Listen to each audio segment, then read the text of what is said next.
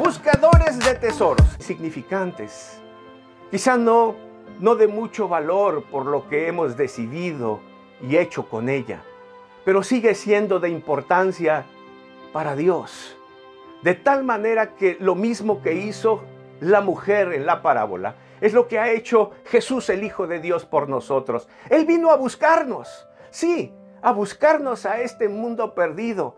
Quizá uno pensaría, no valió la pena, ¿qué nos vio? ¿Qué de lindo teníamos para que el Hijo de Dios se hiciera como tú y como yo y viniera y en una cruz nos buscara, nos perdonara, nos diera la oportunidad de ser encontrados. Sin embargo, Él creyó que valía la pena. La Biblia dice que Dios nos amó de tal manera que nos dio a su único Hijo, para que todo aquel que en Él cree no se pierda. Se ha encontrado.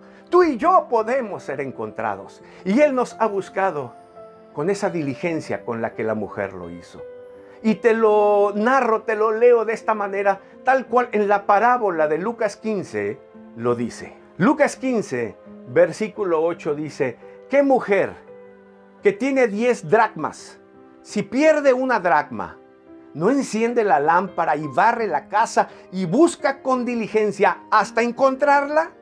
Y cuando la encuentra, reúne a sus amigas y vecinas diciendo, gozaos conmigo porque he encontrado la dracma que había perdido. Continuará. Así os digo